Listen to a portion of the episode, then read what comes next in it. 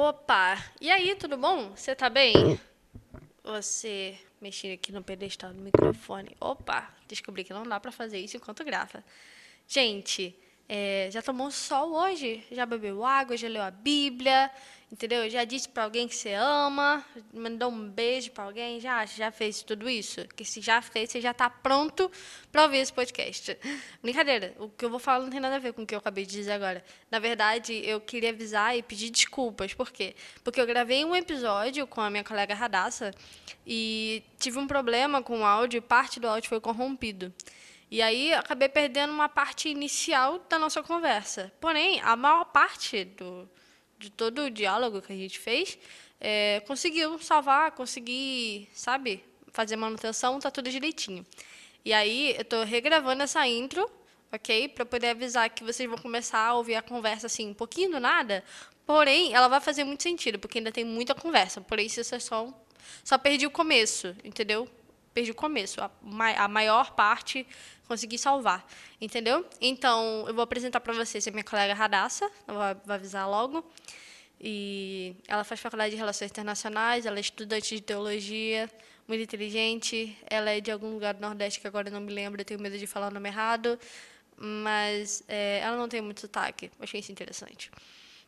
E nesse episódio nós conversamos sobre ser. É, na tentativa que o ser humano tem de ser suficiente em suas próprias obras e como é inútil a gente tentar se esforçar é, é uma maneira de tentar invalidar a graça e mais ou menos e um pouco disso. É, eu espero que vocês gostem da nossa conversa, espero que seja muito proveitoso para todas vocês, que e divirtam-se, ok? E mandem feedback. Eu vou colocar o link das redes sociais da Radassa no na descrição, onde vocês vão poder conversar com ela, porque ela adora conversar. E vocês vão perceber isso no áudio, ok? Gente, um último recado. Os episódios também estão indo para o YouTube. É, Suburbana Podcast, Suburbana com dois N's, tá? Você chega lá, se inscreve e ativa o sininho para poder ser notificado quando chegar um novo episódio e você ficar por dentro de tudo. Tudo bem? E é isso aí. Divirta-se, tenha um bom dia e é nóis.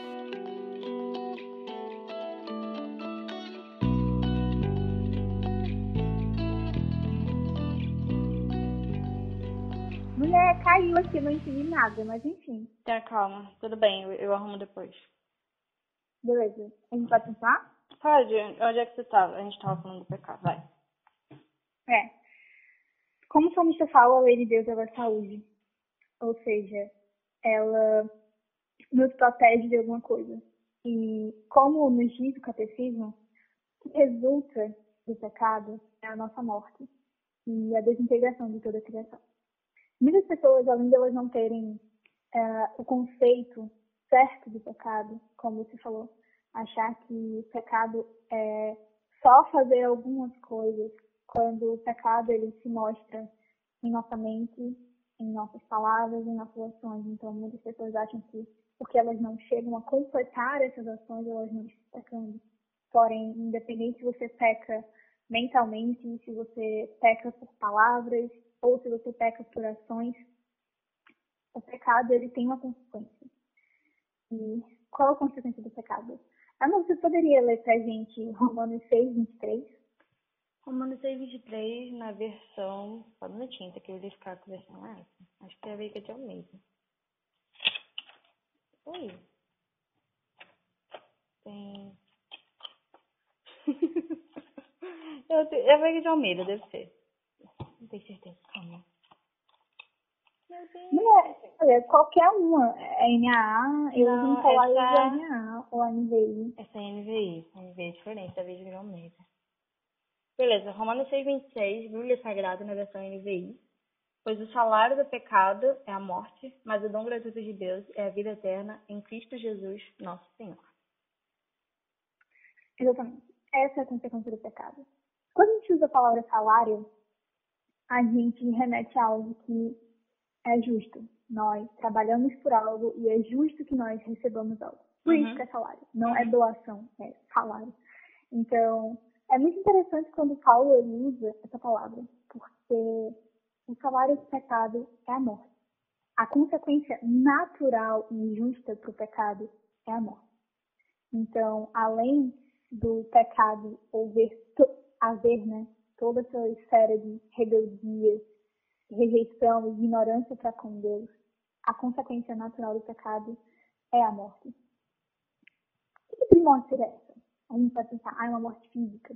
Ou seja, a gente sabe que por conta do pecado, nós padecemos, nós morremos. Todo mundo sabe que quando nascemos, a nossa única certeza é a morte. Nós vamos morrer. De alguma forma, todo mundo vai morrer. Nós vamos envelhecer e morrer.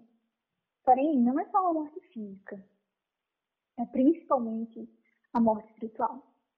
Nós nascemos em morte nós estávamos mortos em nossos pecados e delitos. Então, a consequência do pecado, o salário do pecado é a morte física e principalmente a morte espiritual. Certo, mas nós estamos falando aqui entre cristãos. Pessoas que foram resgatadas e redimidas por Cristo. Mas, será que, ainda sendo, ainda nessa fase de resgate, de redenção, nesse processo de santificação, o pecado ele continua nos afetando? Ou seja, certo, nós sabemos que continuaremos a pecar, infelizmente. Mas a consequência do pecado continua nos alcançando? Com certeza sim. De fato, a consequência do pecado naquele que foi redimido, talvez, e é o que nós esperamos e cremos, que não chegue ao ponto de morte espiritual. Mas, consequente, mas com certeza nós adoecemos e apodrecemos. Uh, seguindo a linha de que, como você falou Ana, no início, às vezes as pessoas elas não têm a concepção correta do que é o pecado e por isso elas têm um relacionamento muito, muito, como posso dizer, muito, muito tranquilo em relação ao pecado.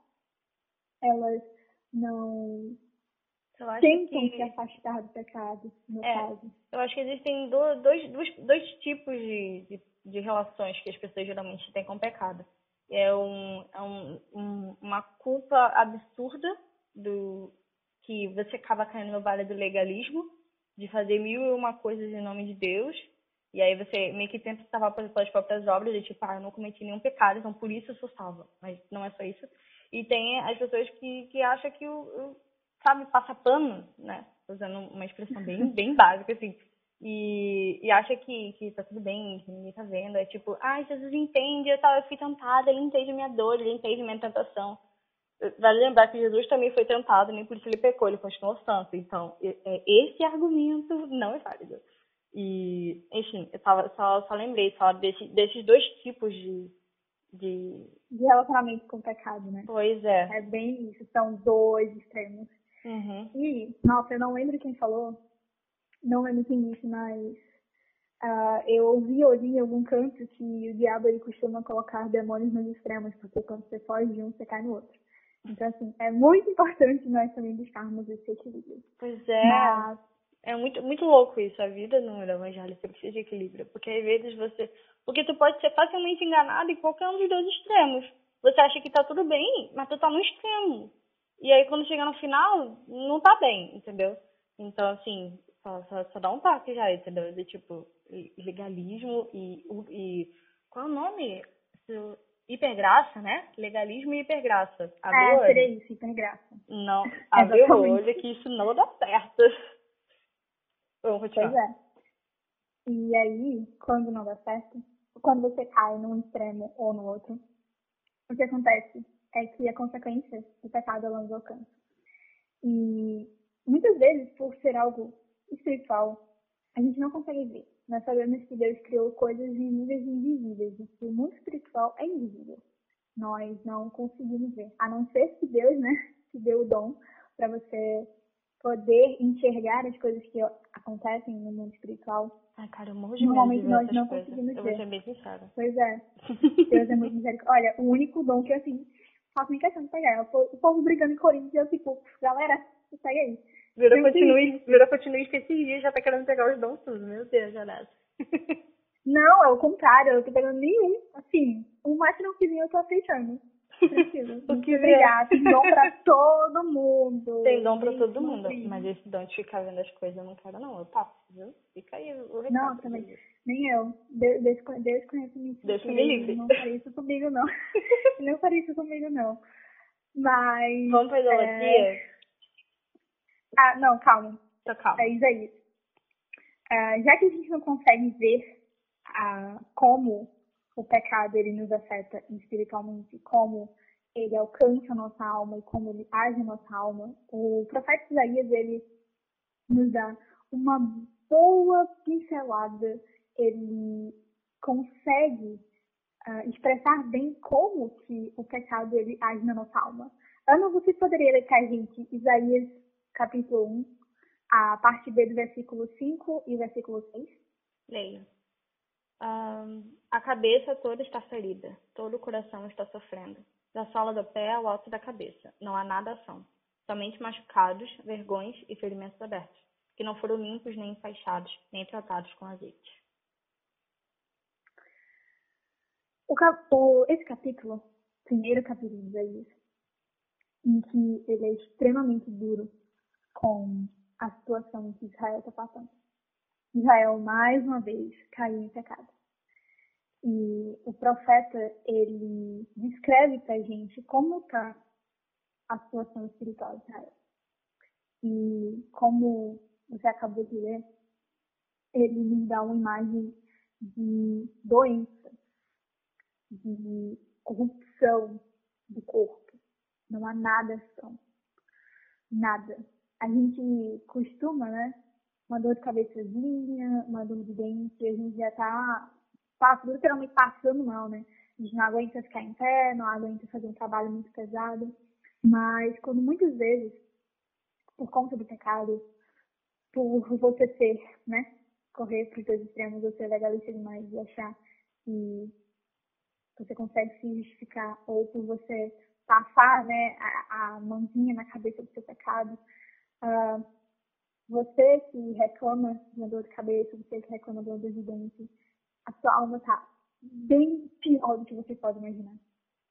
Ela pode estar exatamente, exatamente igual à descrição que Isaías fez do estado espiritual de Israel. Não ter nada, não tudo está doente, feridas abertas e sangue e como eu posso dizer, John Piper ele usa essa linguagem figurativa de pecado é como se fosse um câncer. E se a gente imagina o quão terrível é experimentar essa doença física, a gente não tem noção de como ela se propagaria na nossa alma. E o pecado é exatamente assim. É uma doença. Ele corrói a nossa alma, ele machuca a nossa alma, ele abre feridas na nossa alma. E como Isaías fala, as feridas, elas ficam abertas. Porque quando a gente não, não atenta para a consequência do pecado, para o que o pecado realmente é, e qual consequência ele tem na nossa alma, a gente não procura a cura, a gente não procura um tratamento. Então as feridas ficam abertas, as feridas ficam expostas. A gente sabe que quando a gente não cuida de algo, a tendência é só piorar. E aí a gente sabe que nós começamos a apodrecer. A gente começa a apodrecer. E tudo começa a falecer em nós. Mas como é algo espiritual, a gente não sente de primeira. A gente não vê, a gente não enxerga os resultados desse, dessa doença, desse apodrecimento espiritual. E aí, Acho que Ah. você tá. Esse tema a gente vai mais falar, vai falar mais pra frente, né? Sobre o, o esfriamento espiritual. Porque quando a gente tá frio espiritualmente, é, essa, essa, é uma linguagem muito alegórica, né? Deixa eu tentar usar, falar de uma maneira mais prática. Quando você não leva a sério o teu relacionamento com Deus, acha que, que tá tudo bem, e só porque não tem nada de errado quer dizer que tá tudo certo. Sabe? Ah, não tem nada dando de errado, então tá tudo certo. Mas não é bem isso. O pecado, na verdade, ele vem de maneiras que, que, a- E se você não estiver atenta a isso, você, você não percebe. E aí o que acontece? Você fica doente, começa a adoecer, e as evidências dessa doença começam a aparecer quando já tem partes de você seriamente comprometidas. E, e é por isso que é tão importante você estar tá sempre é, tá sempre revendo o teu relacionamento com Deus, né? Porque senão tu, tu morre e tu nem percebe. Morre aos poucos, assim, né? Enfim. Exatamente. O pecado eu... ele é uma doença silenciosa. E por isso que o salário dele é a morte. Muito silenciosa. O quê? E por isso que o salário é a morte. Porque, né? Exatamente. Pois é. Não tem como escapar. Uh, e aí, já que a gente já deu essa introduçãozinha do que é pecado e qual a consequência do pecado e como o pecado age na nossa alma, uh, a gente sabe que existem vários tipos de pecado. E o pecado que a gente vai falar agora é o pecado da idolatria.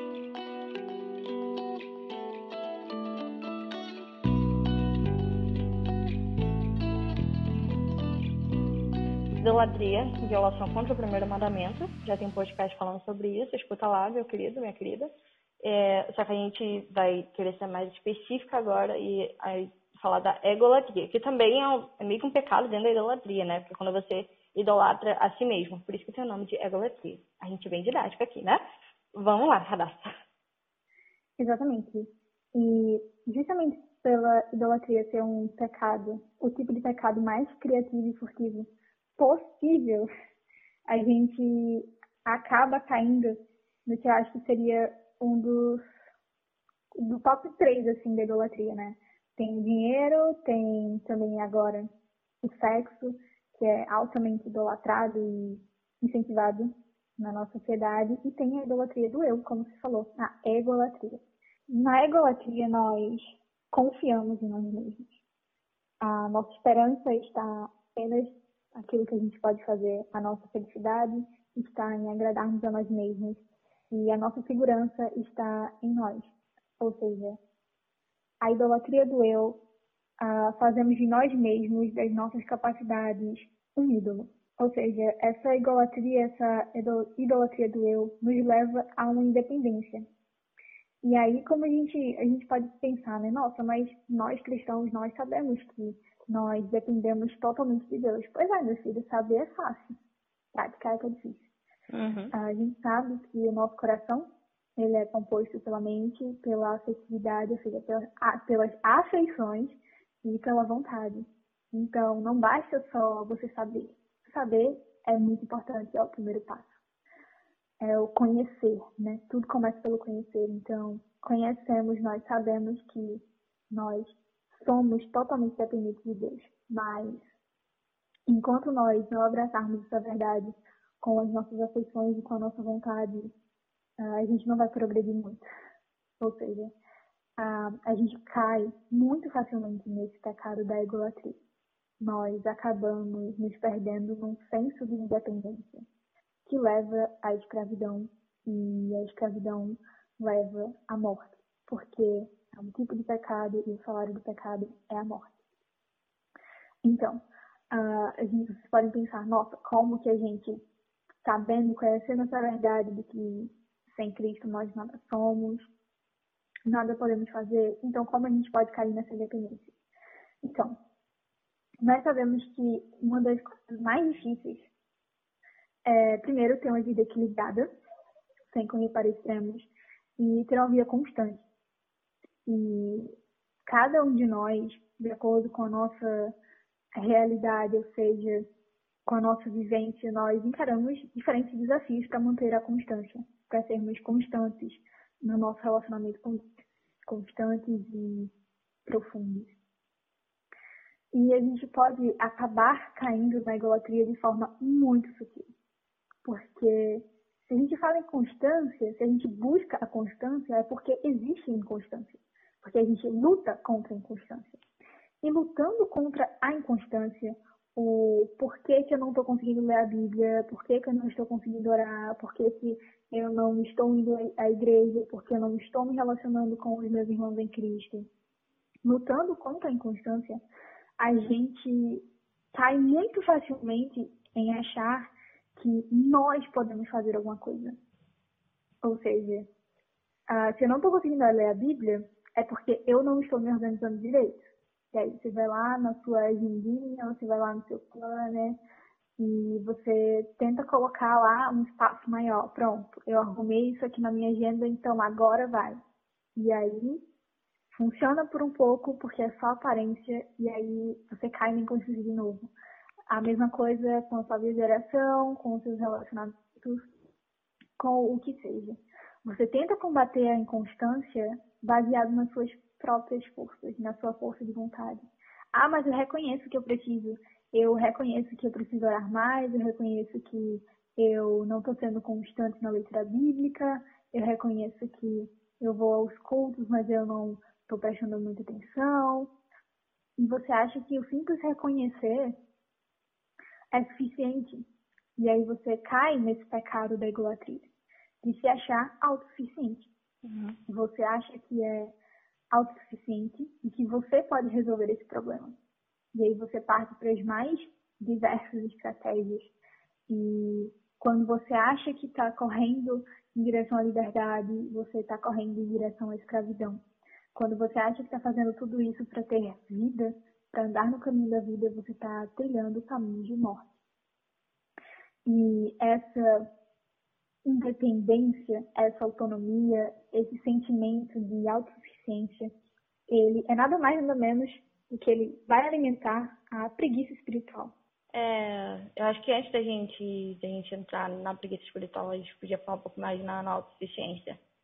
Porque é um pecado que a gente comete por, por pura ingenuidade, entendeu? Porque a gente está tão acostumado às coisas práticas do dia a dia, e aí, tipo, vou, ah, vou ler a Bíblia. Aí você pega lá, sei lá, o aplicativo, a Bíblia mesmo, não sei o quê. Aí você lê, aí você entende, mas de maneira superficial, assim, entende com a sua lógica. E aí você canta uma música, você sente um arrepio e, e beleza, tá? Isso é devocional. Só que é, um, é uma parada muito mais complexa, porque a disciplina espiritual ela é feita na construção do espírito. E é por isso que é uma disciplina espiritual, né? Nossa, eu não sei como puxei a disciplina espiritual pra cá. a disciplina espiritual. Tá dando spoiler, tá dando spoiler, Ana. Desculpa. É, no caso, a autossuficiência é a, a, acreditar que a, a, tua rotina, mesmo que seja é, coerente, né, mesmo que seja com as prioridades corretas, ela é suficiente. Que a rotina, ela não é suficiente. A rotina é um dos pontos, é um ponto importante. A ter disciplina é uma coisa importante. A autossuficiência é você acreditar que porque você tem uma disciplina, porque você tem essa rotina, é, é que você está tipo um ponto, um, um, passo à frente de onde você estava um tempo atrás, entendeu? E que se qualquer coisa der errado, você pode consertar isso. Exato. A sua força de vontade. Aí eu tô triste. Você... Aí você, você acorda triste, aí você ouve aquela música, não sei, fala uma música aí. Aí você não ouve aquela. Não sei, você tá triste, daí você ouve aquela música com uma letra que te faz se sentir bem, daí você chora e aí você fica bem. Mas na verdade você tá triste por um, um problema muito mais profundo do que aquilo que você acredita que você entende com a sua mente. Ao invés de você de fato se entregar e expor essa situação, você é, se prende na, naquilo que você entende pela sua lógica. Acho que esse é o ponto, é, um ponto pior, um ponto central da autossuficiência, né? Você levar tudo pela sua cabeça. Você levar tudo pelo seu entendimento, levar tudo de acordo com aquilo que você pode ver, né? Você, você vê, você entende, você compreende, você cria um raciocínio lógico, né? Putz, cara, assisti vídeo tudo do Augusto Nicodemos, estou ligado no grego, no aramaico, no caramba 4.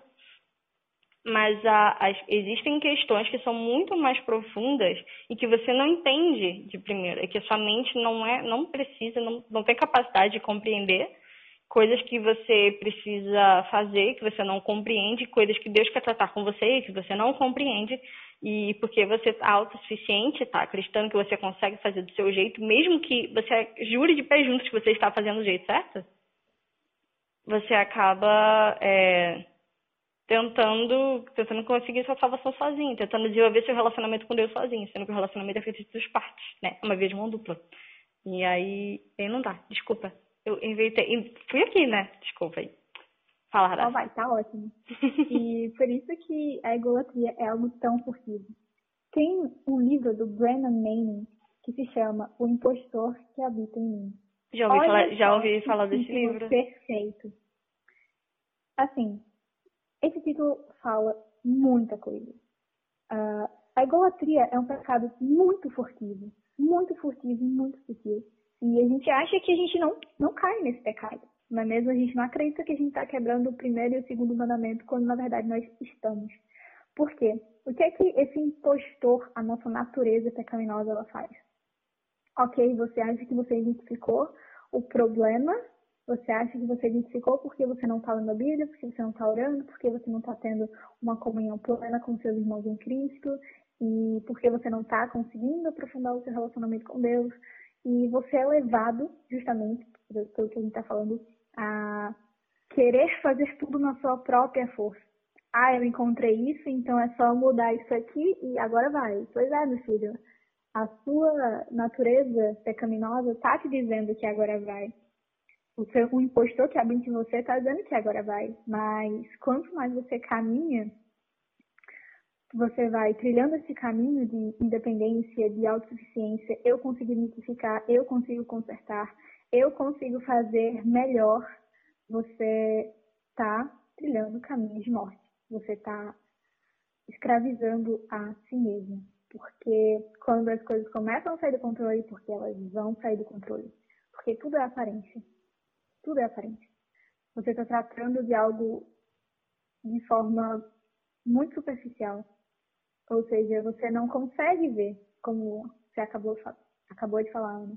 Você não consegue ver, você não consegue discernir o seu coração, você não consegue ver o que está, o que está passando uh, no mundo espiritual, você não consegue ver como a sua alma está. Então, qualquer aferição, qualquer diagnóstico que você consiga dar sobre a sua condição é algo superficial. E muitas vezes pode ser mentiroso, porque se tem uma coisa que a nossa natureza pecaminosa sabe fazer é ser criativa em mentir para nós mesmos, é ser criativa em nos fazer pecar. E por isso que a egolatria, essa, essa independência, esse senso de autossuficiência, ele é difícil de detectar.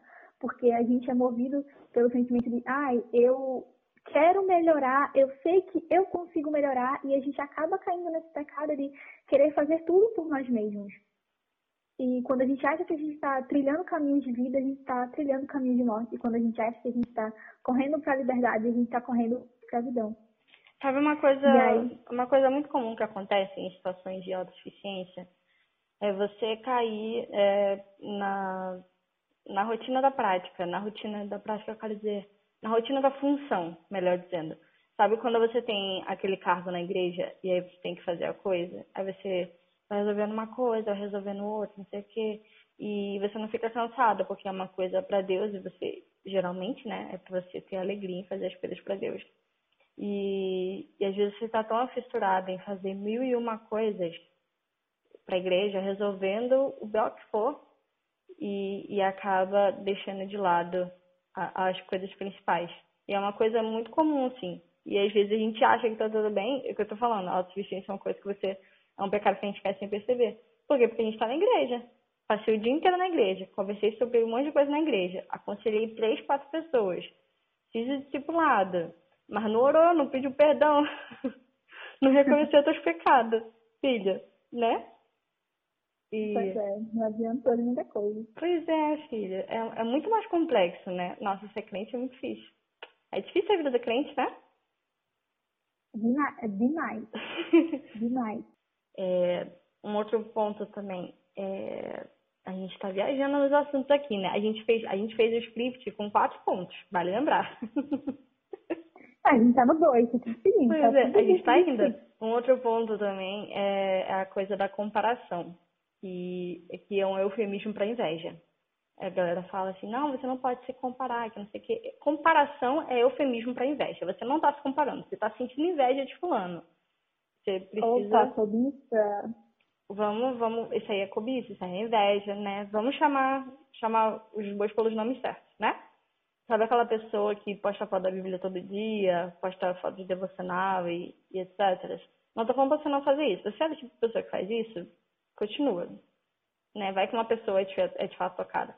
E aí é, cria-se um, uma, uma performance espiritual que não tem nada a ver com a sua vida real. E aí, às vezes, né, você acaba fazendo devocional mais para postar foto do que, de fato, ficando com Deus. O que é muito contraditório. Muito contraditório. Né? Você não acha? É uma vida de aparência. É algo superficial. Pois é. A gente tá no. Eu fui no, no. Entrei num beco aqui, nada a ver, né? Desculpa. Vamos voltar pro. Não, a gente, a gente vai seguir. Esse é um dos pontos. Uh, a autossuficiência, essa egolatria, ela nos leva a cometer outros pecados, né? Como a gente acha que não pode piorar, piora. Ou seja, essa egolatria, esse senso de autossuficiência disfarçado de, como eu posso dizer, disfarçado de boa vontade, não é mesmo? Uhum. Ele acaba alimentando a preguiça espiritual. Ou seja, a gente vai ter ainda mais preguiça. Se antes a gente não queria procurar Deus, se antes a gente não queria pedir ajuda de Deus, se antes a gente não admitia a Deus que sem Ele nada somos, sem Ele nada podemos fazer, e tudo é por graça, assim que a gente não vai mesmo. Porque nós vamos ter preguiça de admitir, preguiça de chegar até Deus, preguiça de pedir para que Deus nos mostre onde está o erro, onde está, onde a gente tem que mudar, o que tem que mudar, o que tem que ser transformado. A gente tem preguiça, a gente vai começar a alimentar esse sentimento de preguiça espiritual. É, preguiça espiritual é um termo novo para mim. Eu a primeira vez que eu ouvi foi num, foi numa das aulas do Alan Porto. Conhece o Alan Porto? Conheço. Alan Porto é, é, eu gosto dele, tive aula com ele no, no momento ali de sexualidade, foi muito bom. Gente, sigam Alan Porto no Instagram, no Twitter e tudo no YouTube, que, que é muito bom.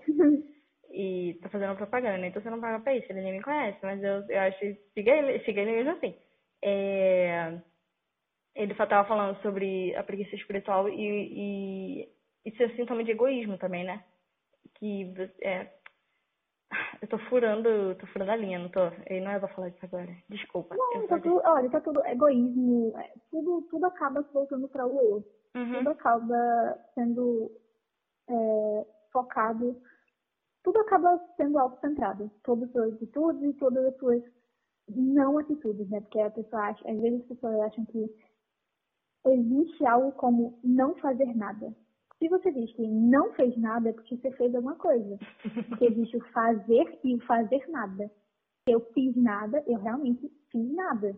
E na maioria esmagadora, é, na maioria das esmagadora das vezes que você não fez nada, você deveria estar fazendo alguma coisa, mesmo que insignificante.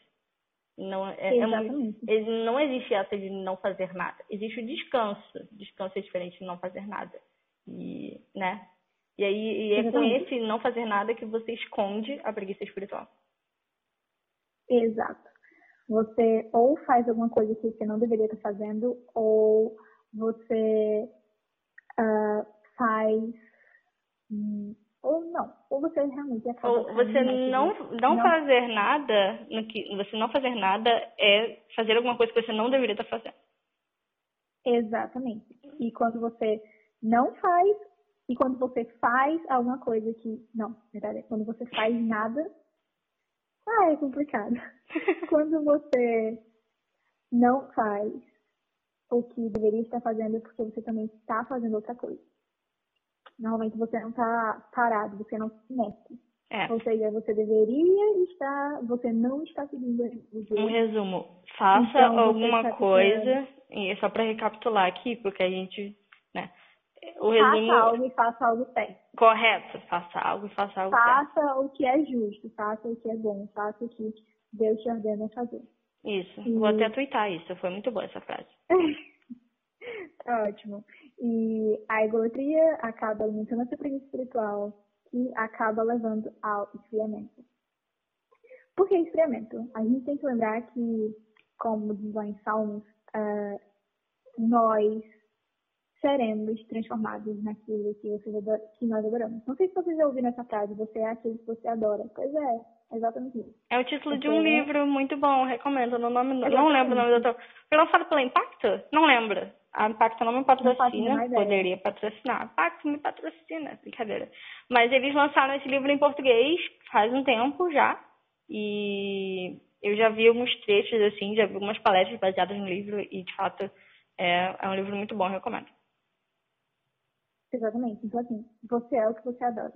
Se você está adorando a si mesmo, o que você acha que você vai no que você acha que você vai se transformar? Ai, nada de bom. Pois Quer é, dizer, não eu puxei você... pro lado pessoal aqui, né? eu quero dizer que a nossa natureza ela é naturalmente caída, né? Que a gente falou no início do, dessa conversa. E aí, se você consegue adorar a si mesmo, você não está adorando um bom ídolo. É um ídolo caído, um ídolo cheio de pecado. E aí, você vai estar tá proporcionando é, que esse pecado cresça. É uma estufa, né? Quando você se fecha, você deixa crescer, deixa crescer. E aí tudo que é, de, que é ruim, porque o que tem dentro da estufa é ruim, vai crescer e você vai ficar ali naquele ambiente de autossuficiência. Ó, estamos juntando as pontas. Exatamente. E se o salário do pecado é a morte, seu ídolo vai exalar a morte. Essa estufa vai exalar a morte. Sua é. vida vai exalar a morte. Você vai morrer sufocado. Você acha, você acha que está correndo para a vida, você está correndo para a morte. Você acha que está correndo para a liberdade, e está correndo para a escravidão. Então, você vê como uma coisa leva a outra. O pecado ele vai se multiplicando de uma forma assim. Como eu disse, né? O pecado é como se fosse um vírus, gente. Vocês já viram um vírus se multiplicando? Pois é, é o pecado. É, a gente está vendo começa... o vírus se multiplicando. Mas não vamos entrar nesse Exatamente. Assunto, Muito papo. Gente, ciclo vicioso. Vamos. Vamos lá, ciclo vicioso. E aí você pode pensar, né? Nossa, como é que eu escapo de tudo isso? Como eu saio dessa. Se vocês falaram que né, a nossa natureza pecaminosa milita contra a nossa alma todos os dias, esse impostor que habita em nós, até mesmo quando a gente acha que está fazendo alguma coisa boa, a gente não está fazendo alguma coisa boa, quando a gente acha que, nossa, finalmente eu estou sendo é, convencido, né, entre aspas, do meu pecado e eu estou procurando fazer as coisas, aí quando eu vejo, eu, só estou piorando tudo, eu só estou sendo usado né, pela, por esse impostor que uh, só está me conduzindo, só está me levando à escravidão e à morte novamente. Como que eu escapo disso? Como que eu escapo desse ciclo vicioso? Não é mesmo? Uh, como eu escapo dessa armadilha que é acreditar na minha força de vontade, que é acreditar que se eu mexer isso na minha agenda, se eu mudar isso, se eu fizer aquilo, se eu não fizer aquilo, eu vou conseguir. Como é que eu escapo dessa armadilha da força de vontade? Como é que eu escapo dessa tendência a fazer do meu próprio eu um ídolo, a ter essa postura de autossuficiência e independência? Bom, Ana, você poderia ler pra gente Romanos 7, 24? Romanos 7, 24. Miserável homem que eu sou, quem me libertará desse corpo sujeito a essa morte? Pois é, exatamente assim que a gente fica. Miserável homem que eu sou, quem vai me libertar do corpo dessa morte, desse ciclo vicioso? Quem vai me libertar do meu pecado? Quem? Agora nós vamos para uma sequência maravilhosa uh, de respostas que a Bíblia nos fala de forma tão bela. Ana, Salmo 68, os versículos, os versos, né, 19 e 20. Salmo 68, 19 e 20. Bendito seja o Senhor, Deus nosso Salvador, que cada dia suporta as nossas cargas. O nosso Deus é um Deus que salva. Ele é soberano, ele é o Senhor que nos livra da morte. Exatamente. Amém. Quando nós, amém, quando nós nos perguntamos, miseráveis que somos, quem nos livrará do corpo dessa morte, do pecado que chama a morte, que nos leva à morte? A palavra de Deus uh, onde registra essa maravilhosa e geral pergunta que nós crentes exclamamos, nós cristãos exclamamos, ela nos dá essa resposta. O nosso Deus é o Deus de salvação. Ele é o Deus que nos livra do corpo dessa morte. Ele é um Deus que nos salva não do que está fora, mas do que está dentro. Ele nos salva, nos liberta de nós mesmos. Gálatas 5:1. Gálatas 5:1. Foi para a liberdade que Cristo nos libertou. Portanto, permaneçam firmes e não se deixem submeter novamente a um jugo de escravidão. Nosso Deus é um Deus de salvação. É um Deus que sempre cumpre as suas promessas. E assim como o salmista uh, fez, escreveu essa poesia, esse cântico E que o nosso Deus é um Deus de salvação, ele é o Deus que suporta as nossas cargas, ele é um Deus que nos livra dessa morte. Ele cumpriu tudo isso em Cristo. Foi para a liberdade que Cristo nos libertou. Amém. Eu, Amém. eu gostaria de dizer, assim, fazer um comentário um pouco nada a ver, talvez, é, a respeito do termo de liberdade. E eu não sei que se você, mas eu geralmente eu associo aquela música, né, do dá vontade de pular, dá vontade de não sei o quê. Uhum. E tem um monte de versículo, né, de, de Cristo nos deu um espírito de liberdade, um espírito de ousadia e tal, que rende, tem uma outra música também. Mas aí, o que me leva ao ponto a saber o que, que é a liberdade de fato, né? Porque partindo do ponto da música, que é, é geralmente a primeira associação que muitas pessoas fazem, é, é liberdade para você fazer o que você quiser. Só que a liberdade, Pois é. Pois é, e só que a liberdade que ele está falando aqui em Gálatas é a liberdade de si mesmo e a liberdade do pecado ao qual a gente não consegue se livrar na maioria das vezes, entendeu? Porque o, a gente entra num, num vórtice, né, um ciclo vicioso, nosso pecado, e a gente vai se afundando. E aí na nossa autossuficiência a gente vai tentando sair dele sozinho, só que a gente não vai conseguir, porque a gente só consegue fazer isso com ele, com Jesus. E com essa, quando chega a liberdade, não é simplesmente a gente que vai conseguir alguma coisa. Ele vem até nós. Calma aí. Essa frase não tá. Essa frase é, dá margem para interpretações, né? Eu tô ouvindo. Você fica quieta, filha. É... É que eu tô ouvindo. Tem que, tem que escutar. É que quando, quando, quando ele usa o termo de liberdade, ele está livrando a gente de nós mesmos e do, e do nosso pecado e da nossa morte. Por isso que, só para deixar, acho que expor aqui o conceito de liberdade, acho que é, um, é bom gastar um minutinho para falar sobre isso, né? O que, que é a liberdade, de fato? Exatamente. A palavra nos fala lá em Provérbios que é do nosso coração que saem todas as fontes da vida. E a palavra também fala que o nosso coração são águas profundas e que ele é enganoso. Quem o suportará? Então, assim, só Deus tem a capacidade de sondar os nossos corações, pois foi Ele mesmo que nos fez. Então, o Deus que nos fez, que nos criou, que arquitetou cada um de nós, ele é o único que consegue sondar, ele é- ele é o único que consegue ver essas águas profundas, ele é o único que consegue chegar lá no fundo.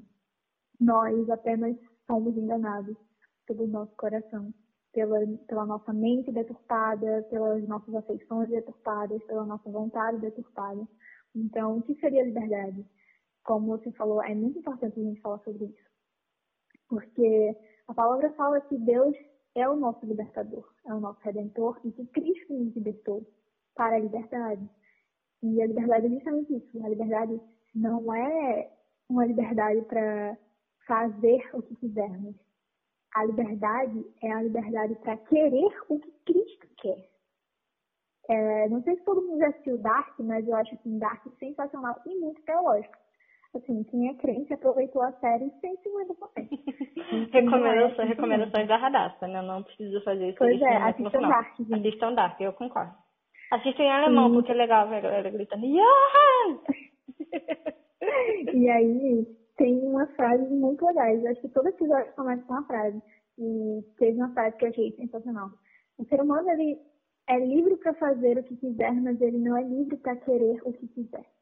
Ou seja, essa é a liberdade. Não é a liberdade para fazer o que nós quisermos, é- mas é a liberdade para querer o que Deus quer. E Vale, vale Deus lembrar. quer É, Fala. eu, eu queria dizer, vale lembrar que aquilo que ele quer é bem melhor do que aquilo que a gente quer, né?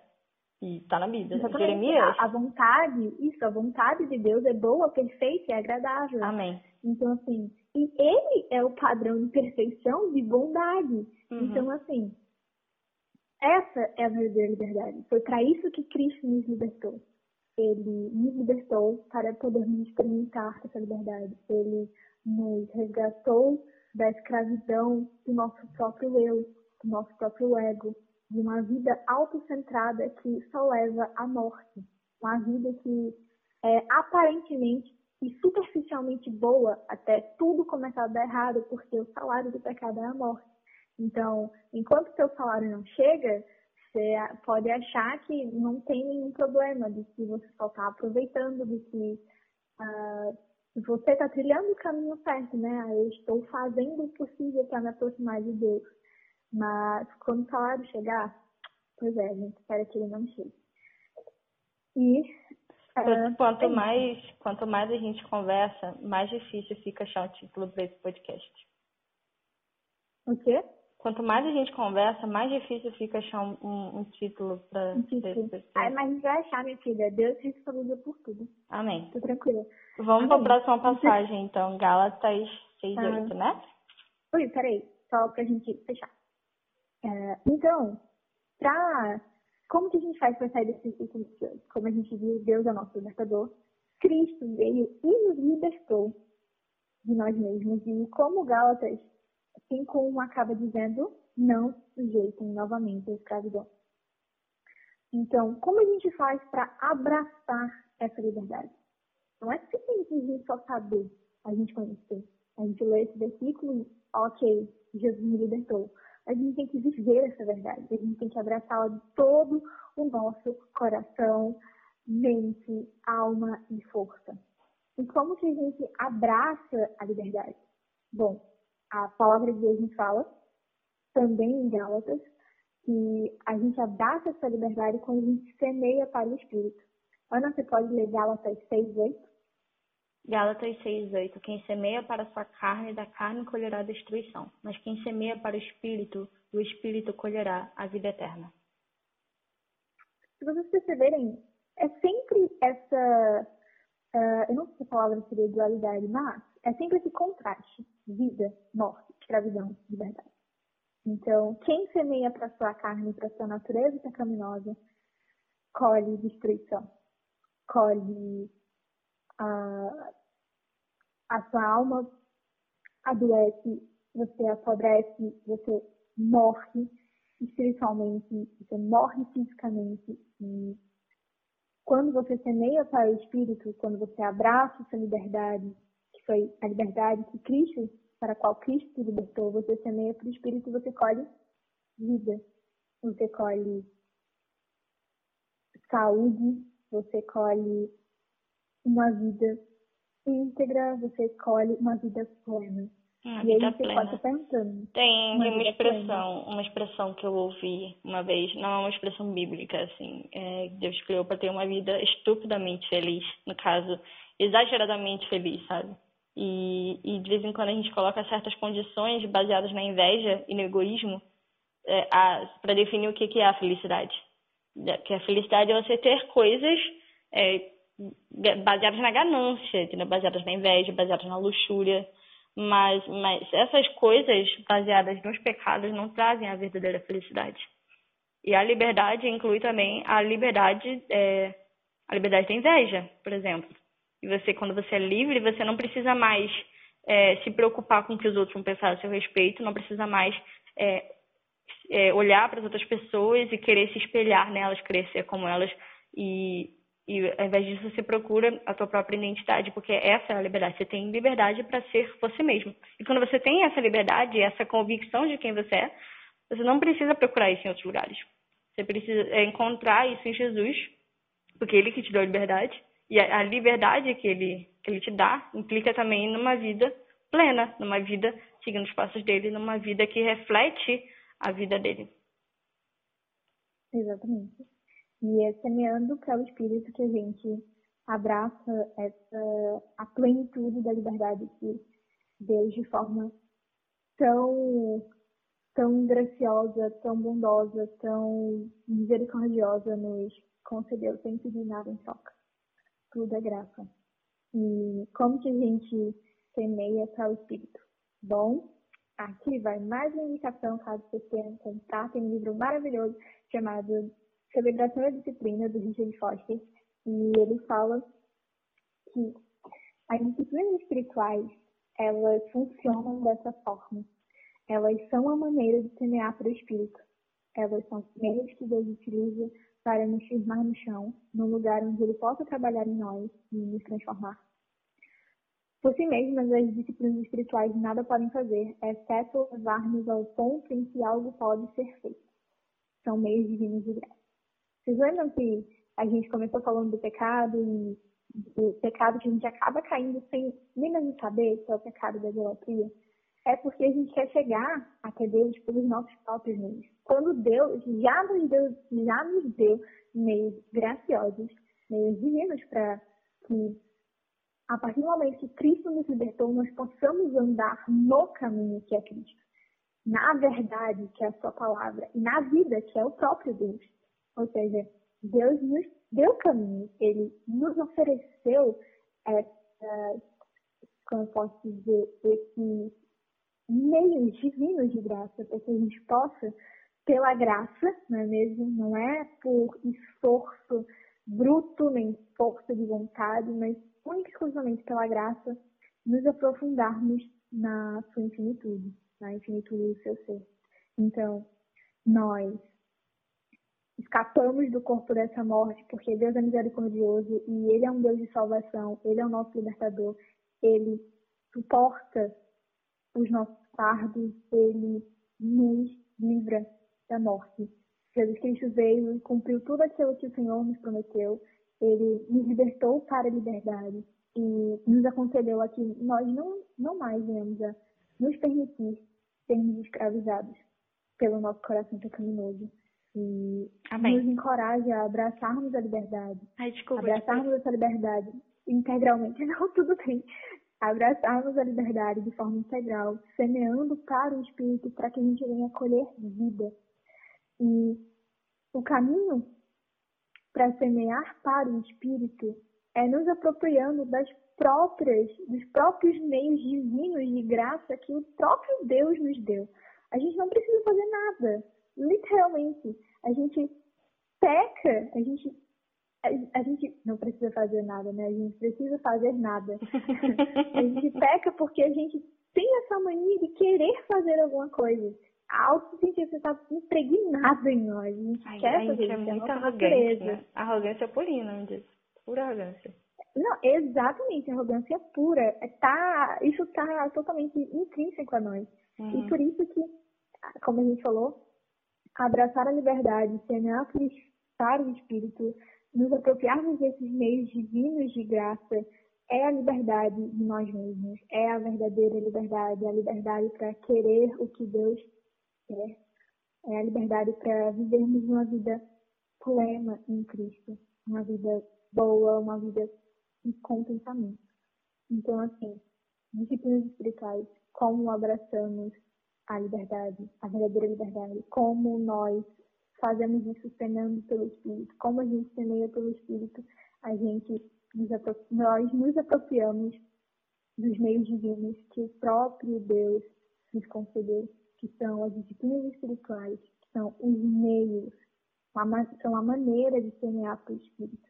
Ou seja, é o caminho que a gente vai trilhando junto com o próprio Deus, em que nós chegaremos nesse lugar onde Ele pode nos transformar. Nós nunca poderemos nos transformar, nós não temos capacidade nenhuma para isso.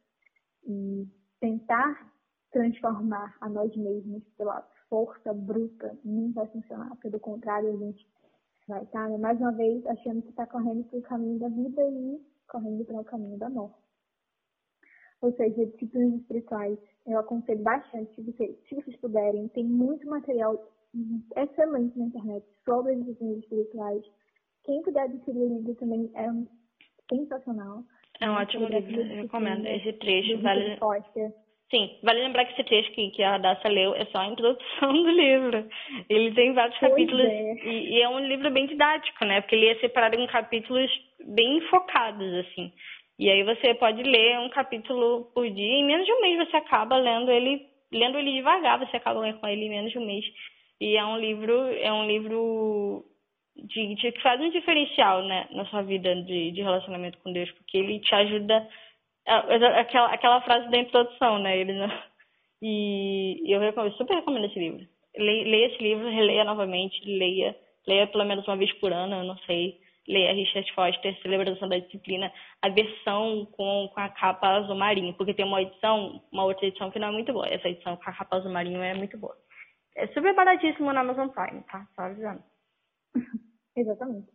E aí, um próprio, o próprio adendo que o Richard Foster faz é que a gente tem uma tendência a querer transformar e até mesmo tornar essas disciplinas em evidentes, ou seja, novamente, assim, novamente correndo para aquele extremo. Ah, eu estou fazendo isso, logo o fato de eu estar fazendo, de eu estar praticando, está me justificando. Não é isso. A gente não pode confiar nas criações de Deus, a gente não pode confiar, uh, colocar a nossa expectativa que por causa de uma disciplina espiritual eu vou ser salva. Não. Disciplinas espirituais são um meio para você semear para o Espírito e abraçar essa liberdade que Cristo nos proporciona. Elas não são para serem endeusadas e elas não são o que vai te transformar. Elas são presentes de Deus para você abraçar e esses presentes, esses meios vão te levar ao fim que é Deus. Ou seja, não idolatre disciplinas espirituais. Isso nos leva novamente à questão da confiança confiança, gente. A gente cai no pecado da idolatria quando a gente confia em coisas que, em qualquer coisa que não seja Deus. A gente cai no pecado da idolatria, a idolatria do eu, quando a gente confia em nós mesmos. Quando a palavra de Deus nos fala que nós devemos confiar somente em Cristo. Aproveitando a mesma reforma, solo Cristo, galera. Não confie em si mesmo. Nunca confie em si mesmo. Nunca confie em qualquer coisa que não seja o próprio Deus. Ou seja, abraça a liberdade que Cristo conquistou por você e que te deu de graça. Semeie para o Espírito para que você possa abraçar e viver essa vida de liberdade. Uma vida plena de liberdade, a verdadeira liberdade. Se aproprie dos meios divinos e graciosos que o próprio Deus te concedeu para que você possa viver um relacionamento mais pleno, mais profundo, mais integral com Deus, com o seu Pai, com o seu Senhor, com o seu Criador, com o seu Redentor. Confie somente em Cristo, somente nele. Não confie no que você faz, no que você deixa de fazer. Não confie no que os outros podem achar de você ou que você acha que os outros acham de você. Não confie em nenhuma criatura, não confie em nenhum objeto, não confie em si mesmo. Confie única, única e exclusivamente em Cristo, em tudo aquilo que Ele conquistou por cada um de nós, em tudo aquilo, em tudo aquilo que Ele nos concedeu de graça, seja, sem pedir nada em troca. Confie quando Ele diz que está com você todos os dias até a consumação dos séculos. Confie nele quando ele disse que enviou o Consolador, que te ensinaria tudo, que te ensinaria toda a verdade, que te mostraria, que te guiaria em toda a verdade. Confie nele, nos méritos dele. Confie na sua palavra. E a Ana falou algo que uh, é muito, muito, muito sério. Descontentamento. Quando a gente quebra no primeiro mandamento, ou seja, a gente passa a adorar um ídolo, seja ele algo material ou nós mesmos, a gente vive uma vida de aparência, de mais cedo ou mais tarde a máscara cai e a gente vive uma vida descontente.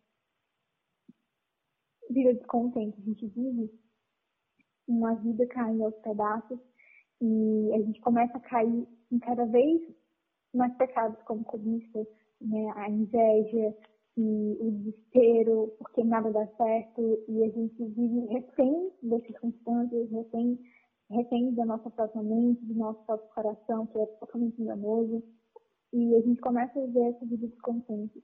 Mas olha só o que acontece, que a palavra de Deus nos promete se nós vivermos uma vida confiando em Cristo, confiando em tudo que Ele conquistou por nós, confiando única e exclusivamente dele e em suas palavras.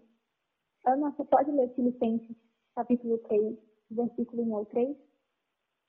Finalmente, meus irmãos, alegrem-se no Senhor. Escrever de novo as mesmas coisas não é cansativo para mim e é uma segurança para vocês. Cuidado com os cães, cuidado com esses que praticam o mal, cuidado com a falsa circuncisão. Pois nos é que somos a circuncisão, nós que adoramos pelo Espírito de Deus, que nos gloriamos em Cristo Jesus e não temos confiança alguma na carne. Exatamente. Alegrem-se no Senhor. Alegrem-se em Deus. Alegrem-se na esperança de viverem cada vez mais uma vida plena, um relacionamento profundo com o seu Deus. Alegrem-se nele. Não caiam na mentira, não caiam no engano da falsa circuncisão, da justificação pelas suas próprias obras, pelo seu próprio esforço. Da... Não caiam no erro, na idolatria, não caiam no pecado de confiarem na sua própria carne, não caiam no erro de confiarem na sua própria força. Pelo contrário, confiem em Cristo. Confiem em Cristo. Eu acho que tudo que a gente poderia resumir aqui, é, se fosse né, uma frase, seria entrega. Entregue totalmente a integridade da sua vida a Deus. Entregue tudo. Não tente pegar nada, não tente tomar nada de Deus. Ah, porque isso está dando errado, então deixa eu consertar. Não.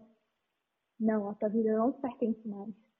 Ou seja, entregue tudo a Deus. Ah, está dando errado. Ah, ah, tudo começou a, a desmoronar. Entregue a Ele. Não coloque a sua mão em nada. Sabe? Vocês, eu, eu acredito que vocês conheçam, né? A, o mito. É só um mito ou história o toque de Midas. O cara tocava e virava ouro. Parabéns, você toca e a coisa morre. Então, não toque nas coisas, entregue a Deus. Não tente arranjar nada por si mesmo, fazer nada pela sua própria força e achar que, porque você tem força de vontade, você está no caminho certo. Provavelmente você não está. Você só está. Provavelmente você só vai estar sendo enganado pelo impostor que habita em você, pelo seu próprio coração. Então, entregue tudo ao Senhor, tudo, e descanse. Tudo, tudo, tudo. A gente sabe que todas as coisas elas acontecem por um propósito. E não há propósito sem processo. Então, se você passar por um momento de dificuldade, passar por um momento de, de desânimo, de aperfeiçoamento, isso pode doer, isso pode parecer né, uma situação desesperadora, mas Deus sabe o que Ele está fazendo. Então, seja qual for a situação, não toque, não tente tomar a sua vida das mãos do Senhor, não tente resolver as coisas por si mesmo, não tente. Ao contrário do que você está pensando e você achar que eu dizer, você achar que Fazendo isso, você vai estar se ajudando, você só vai estar se atrapalhando. A gente não precisa ensinar Deus a fazer nada. Ele é infinitamente sábio. Então, entregue totalmente. Entregue a totalidade da sua vida nas mãos de Deus e não tente pegar nada de volta. Nada de volta. Uh, tenha plena confiança em Cristo. Plena confiança. Confie somente nele. Somente no seu sacrifício. Somente nas suas palavras somente naquilo que ele fez, naquilo que ele cumpriu. Não confie na sua carne, jamais, só confie em Cristo. Entregue-se plenamente a Deus, confie em Cristo e seja contente. Alegrem-se no Senhor, alegrem-se em Deus. O Richard Foster ele fala que o contentamento é o tom básico de todas as disciplinas contentamento, estar felizes e alegres no Senhor. Se a gente observar, é tão, pode parecer tão inesperado, né? Que, por exemplo, uh, quando a gente vai olhar lá para o Pentateuco, Deus instituiu festas, instituiu celebrações. E ele disse ao povo que comessem em sua presença, que se alegrassem em sua presença, que festejassem em sua presença. Porque nós devemos nos alegrar no Senhor a, a felicidade em Deus, a satisfação em Deus, o contentamento em Deus é o tom básico de todas as disciplinas espirituais. É o apropriar-se com alegria daquilo que Ele nos concedeu de graça. e nos alegrarmos ainda mais, porque pelos meios dele, pela força dele, pela graça dele, pela misericórdia dele, pelo amor dele, nós estaremos sendo, sendo transformados todos os dias de glória em glória na imagem e semelhança de Cristo, pelo poder do Espírito Santo. Então, entreguem-se totalmente, entreguem tudo, não tomem nada das mãos de Deus, confiem apenas em Cristo, não confiem em sua própria carne e alegrem-se, sejam contentes. Não invejem, não se comparem, não tentem usurpar aquilo que pertence a Deus, ou seja, não pensem que vocês são iguais a Ele, que vocês podem ser autossuficientes e resolverem tudo por si mesmos. Não. Isso é uma característica, é um atributo do próprio Deus. Só Ele é autossuficiente. Só Ele é forte para vencer o pecado. Só Ele é o libertador. Você não é forte, você não pode salvar a si mesmo, você não pode libertar a si mesmo. Mas você pode confiar nele. Entregue a Ele, entregue totalmente e integralmente a Ele.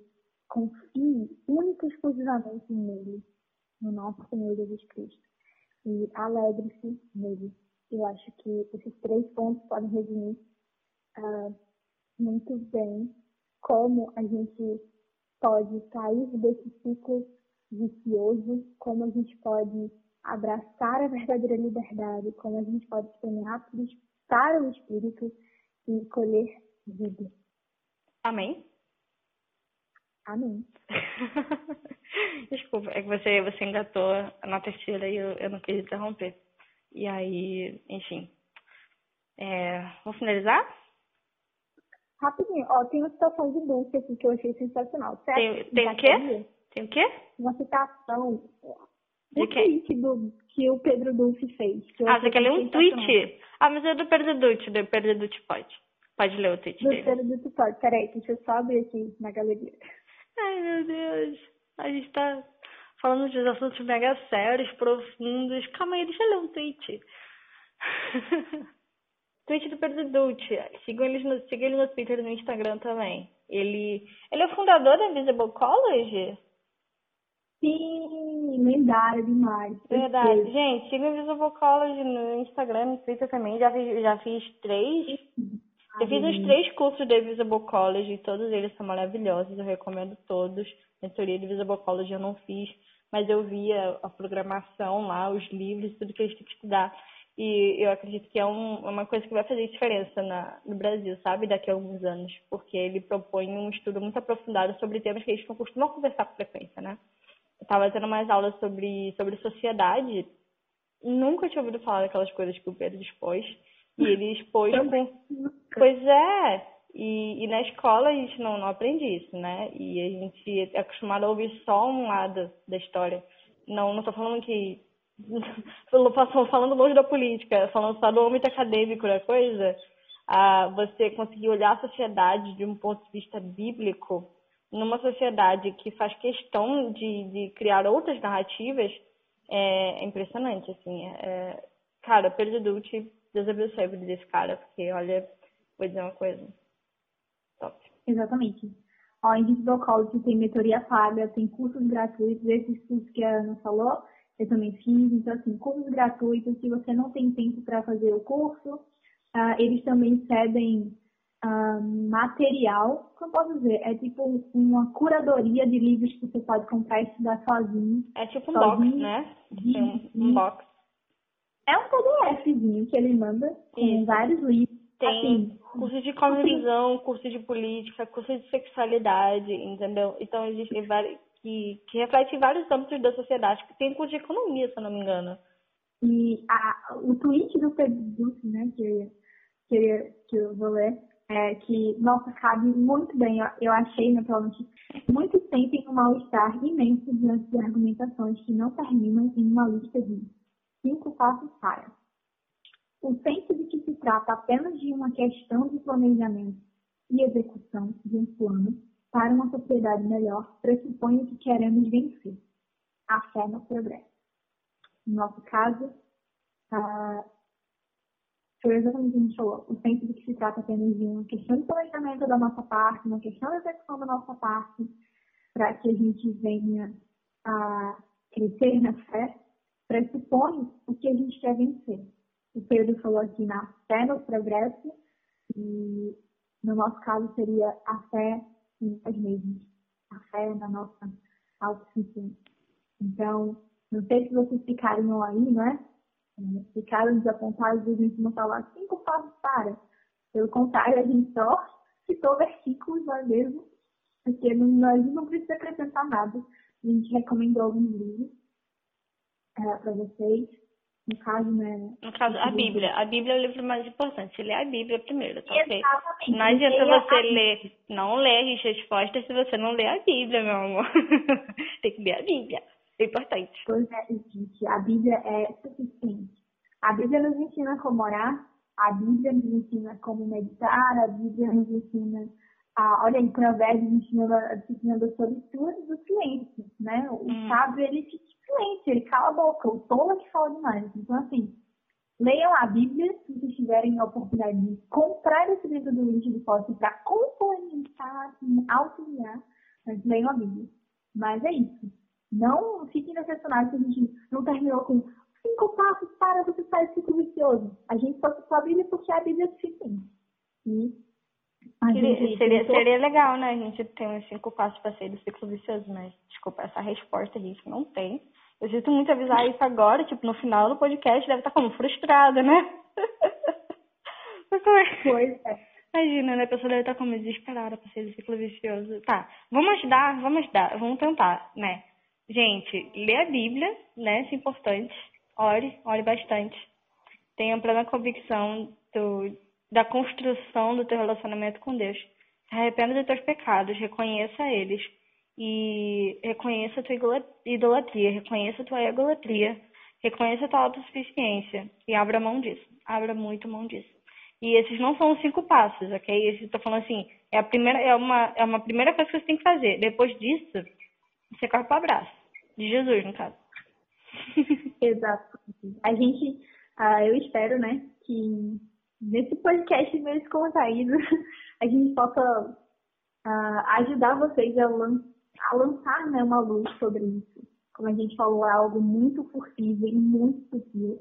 Algo que eu pessoalmente tenho encarado há uns dias bem recentes, né? Não é como se eu não é como se eu falando de algo É. que, pela graça, o Senhor me mostrou assim, nossa, há um ano. Não, gente. A e gente, a gente né? tá conversando sobre isso porque a gente vive isso, né? Tá na, tá na minha rotina. Egoísmo tá na minha rotina, preguiça tá na minha rotina, entendeu? E é uma luta diária pra conseguir lidar com isso e vencer, vencer a si mesmo, no caso, né? Que é, uma, é um combate diário, assim.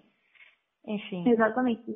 E é isso. A gente queria ajudar vocês Eu espero que tenha sido útil, né? Esperamos que tenha sido útil. Exatamente. Pela graça, o Espírito Santo aí, iluminar os seus corações, as suas mentes sobre isso. Nós fomos iluminados acerca disso. Deus nos mostrou. Muita graça e É, misericórdia. Graça e É misericórdia.